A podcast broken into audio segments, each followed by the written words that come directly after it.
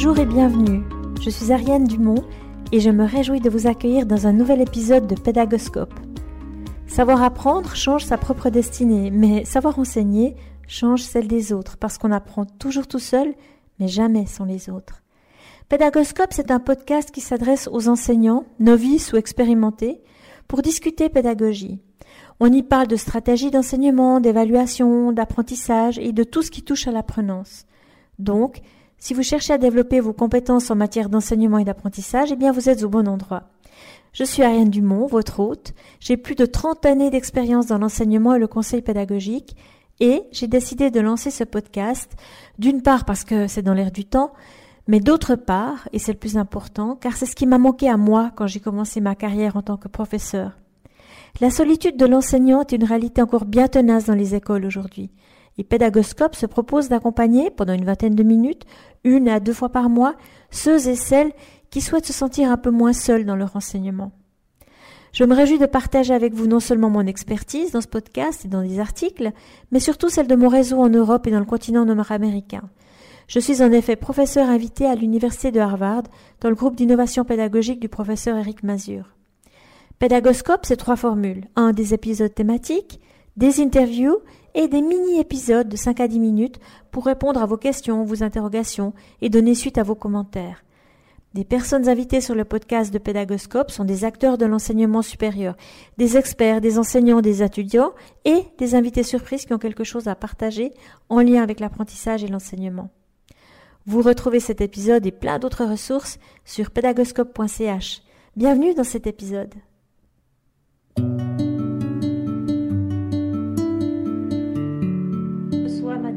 Anela Lebic. Lebic, on dit comment, Anela? Oui, Anela Lebic ou Anela Lebic, ça dépend. Ok, alors Anela Lebic. Et c'est quelqu'un pour qui j'ai eu un coup de cœur quand je l'ai rencontrée. Elle est assistante dans une haute école spécialisée à Genève. Et Anela, elle a développé euh, tout un travail autour de l'écologie personnelle. Elle va nous parler de ça sous l'angle peut-être euh, des enseignants du supérieur, de la femme en général. Alors, euh, bienvenue à Anela et la parole est à vous. Merci, merci Ariane. Euh, donc effectivement, je trouvais, euh, comme, comme vous dites, donc moi je m'occupe en fait, euh, j'ai développé au travers de l'Institut de l'IHP, l'Institute for Human Positioning, une approche qui est une approche de l'écologie personnelle. Pourquoi? Parce que c'est une approche qui vise à promouvoir le positionnement plus humain, qui est important aujourd'hui, d'autant plus avec les crises de, ces derniers mois euh, qu'on a vécu, c'est-à-dire un positionnement où la personne dans son environnement personnel peut avoir un positionnement qui soit au plus proche de son écologie personnelle, de ce qui est bon pour elle. Euh, voilà.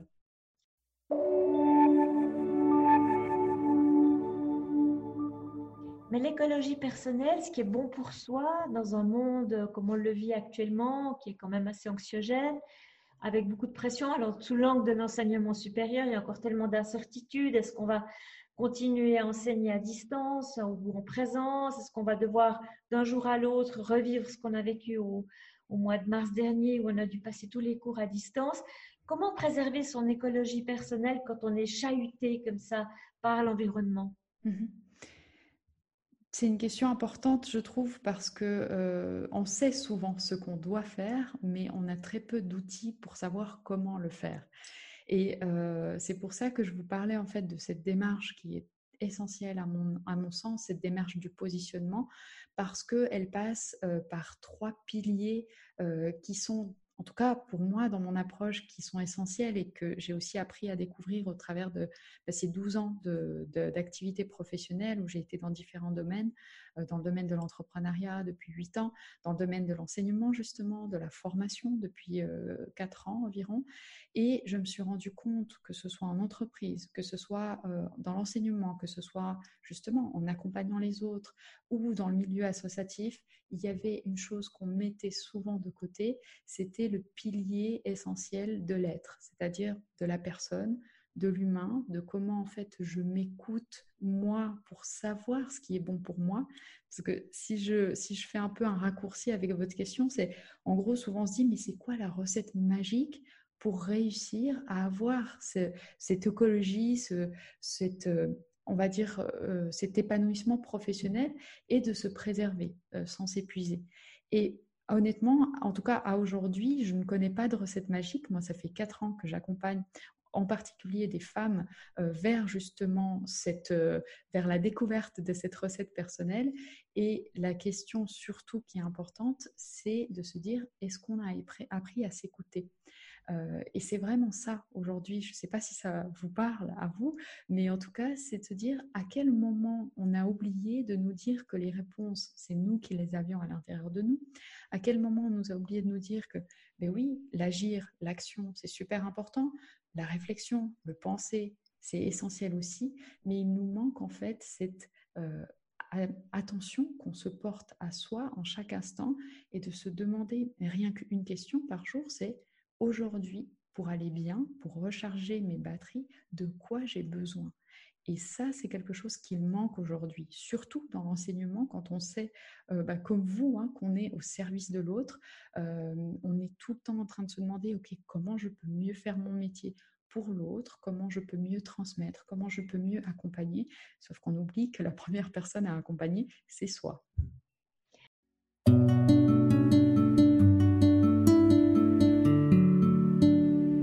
Vous parlez déjà des moyens, des outils qu'on a à disposition pour peut-être aller vers cette écologie personnelle. Si je vous entends bien, ben ça passe déjà par une écoute de soi, une, sorte d'introversion, hein, de, prendre le temps de réfléchir à soi et de s'offrir finalement un moment pour soi dans la journée chaque jour. Oui, par exemple, c'est une, des premières choses déjà que moi je propose, c'est-à-dire d'aller en fait s'accorder au moins un peu d'attention par jour pour savoir de quoi on a besoin.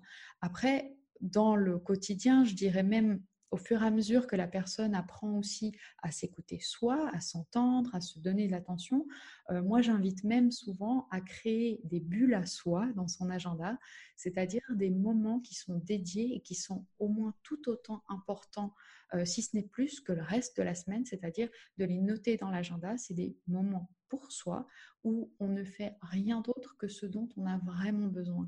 Et on peut avoir l'impression que c'est peut-être une futilité ou peut-être une chose à faire en plus, mais au moment où on se retrouve face à cette bulle à soi et qu'on se pose la question de quoi j'ai besoin, c'est là qu'on se rend compte euh, du challenge qu'il y a parce que c'est pas évident de répondre à cette question.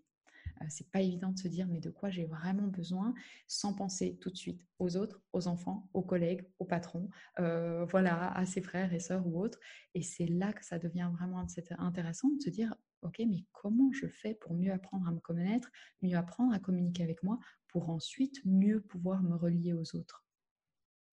Et comment le faire dans la durée? Parce que j'imagine qu'on peut avoir de bonnes intentions et puis qu'avec la routine de vie, les pressions, l'urgence des tâches à réaliser, on tombe dans le panneau de laisser passer un jour ou l'autre sans s'atteler à cette tâche qu'on s'était promise de, faire. Mais est-ce qu'il y a, à côté de cela, est-ce qu'il y a d'autres moyens? Alors, vous parlez de, s'écouter, de s'offrir des bulles. Est-ce que, est que vous croyez, par exemple, à des outils technologiques qui vous donneraient des petites alertes à des moments précis? Est-ce que vous pensez que ce serait bien de faire interférer la technologie dans cette vision de, de son écologie personnelle ou, ou plutôt pas? Je pense que, alors c'est un peu une question délicate parce qu'aujourd'hui, justement, on, perd beaucoup de temps, comme on dit, sur, euh, sur les réseaux, avec la technologie. On se fait très vite avoir, en fait, avec la technologie. Je pense que la technologie est, est bonne et même qu'il faut aller dans ce sens-là tant que c'est au service de soi et au service de l'humain qui l'utilise. C'est-à-dire que si effectivement, comme vous le disiez tout à l'heure, la technologie peut nous permettre de temps en temps dans la journée de se rappeler de faire des pauses, euh, de se rappeler des choses importantes pour soi. Typiquement, il y a, certaines applications euh, que j'aime bien qui utilisent en fait au bout de X heures qu'on peut paramétrer euh, des phrases qui nous reviennent. un peu comme des post-it virtuels qui nous reviennent. Et moi, j'en ai une de temps en temps que j'ai autour de moi. c'est une phrase qui dit respire, sois là, souris. Et, en fait, c'est juste bête parce qu'on sait que ce serait important de respirer dans la journée. Pour de vrai, respirer consciemment, c'est quelque chose qu'on fait très peu. Le travail du souffle qu'on appelle hein, le, breath work, c'est vraiment des choses qui sont essentielles. Et pourtant, le fait d'avoir une technologie qui nous permet aujourd'hui encore de nous le rappeler, au moment de l'avoir, de vraiment s'arrêter, c'est ça encore la difficulté, là, ça peut être, je pense, très très utile euh, d'avoir ces outils technologiques qui, qui, sous-tendent en fait cette démarche.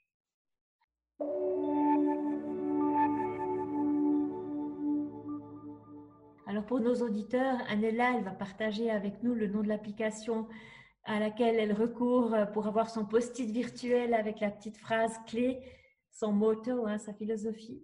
Mais pour en revenir à la respiration, cet outil fantastique euh, qu'on a, qui est en nous, qui coûte rien, qui est partout avec nous, qu'on peut activer à n'importe quel moment sans même se faire remarquer, comment expliquer le fait qu'il soit si peu utilisé, si peu exploité, si peu compris finalement dans notre monde d'aujourd'hui, avec la dimension qu'il a de, de nous sauver de ce monde qui nous fait peur et qui va très vite?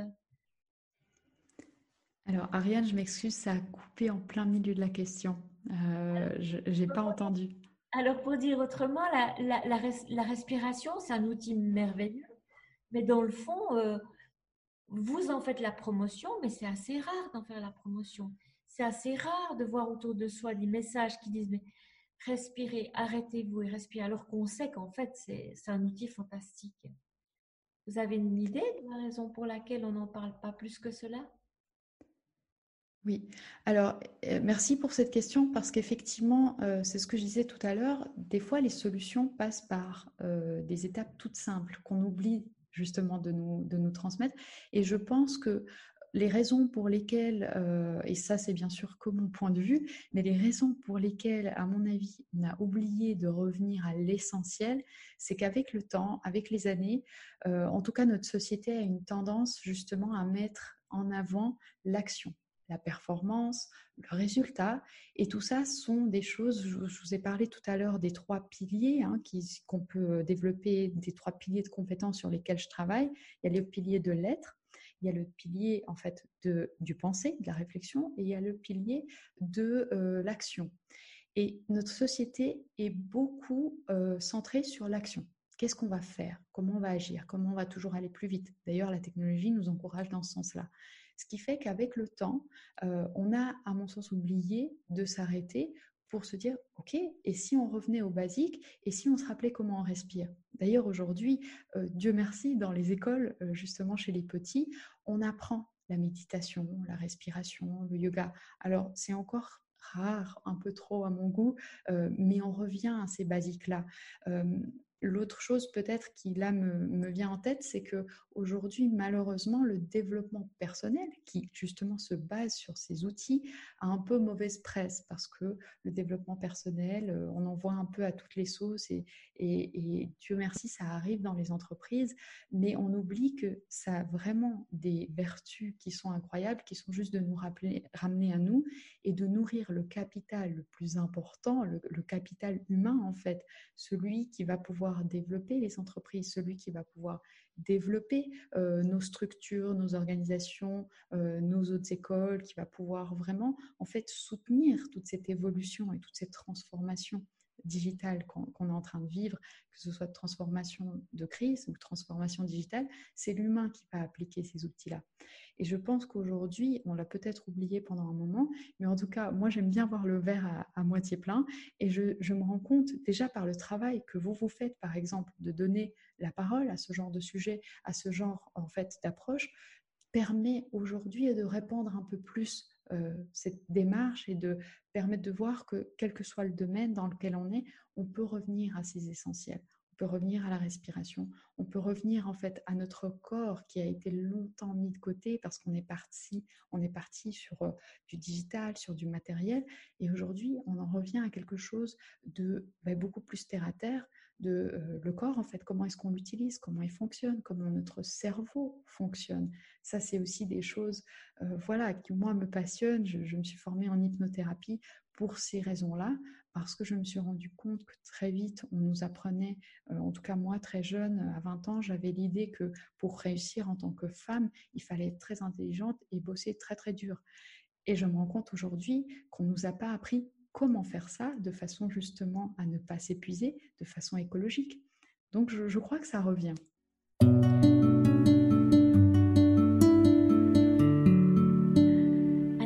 Nous avons avec Pédagoscope beaucoup d'enseignants qui nous écoutent, mais nous avons aussi des étudiants.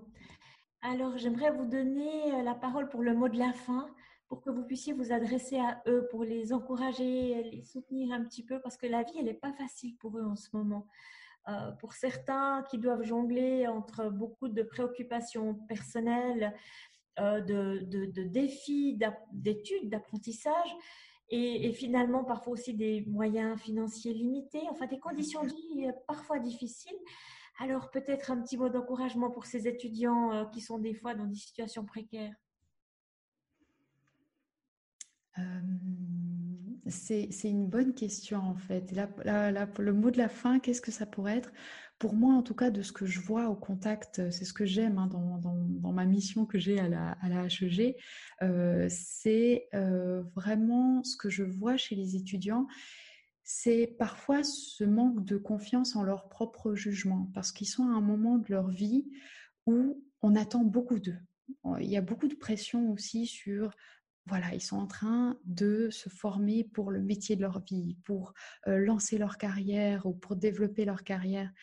Et je pense que de temps en temps, ils ont tellement à entendre de nous, des professeurs, des parents, de tout leur entourage, que de temps en temps, en fait, ils doutent de cette petite voix à l'intérieur d'eux qui sait justement ce dont ils ont besoin, qui de fait pourrait les mener aussi sur des pistes intéressantes à explorer qu'est-ce qui est important pour eux. Et je pense que ça, c'est peut-être la chose importante et que je, m'évertue à, rappeler aux étudiants, c'est qu'ils ont, ils ont beau être étudiants, ils ont beau être jeunes, euh, une part d'eux sait ce qui est bon pour eux et ce dont ils ont besoin. Et je pense que c'est important de, suivre cette part-là et de s'écouter, de se respecter dans son besoin, dans ses limites.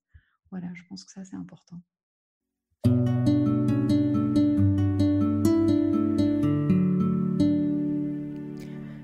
Voilà, c'est terminé pour aujourd'hui.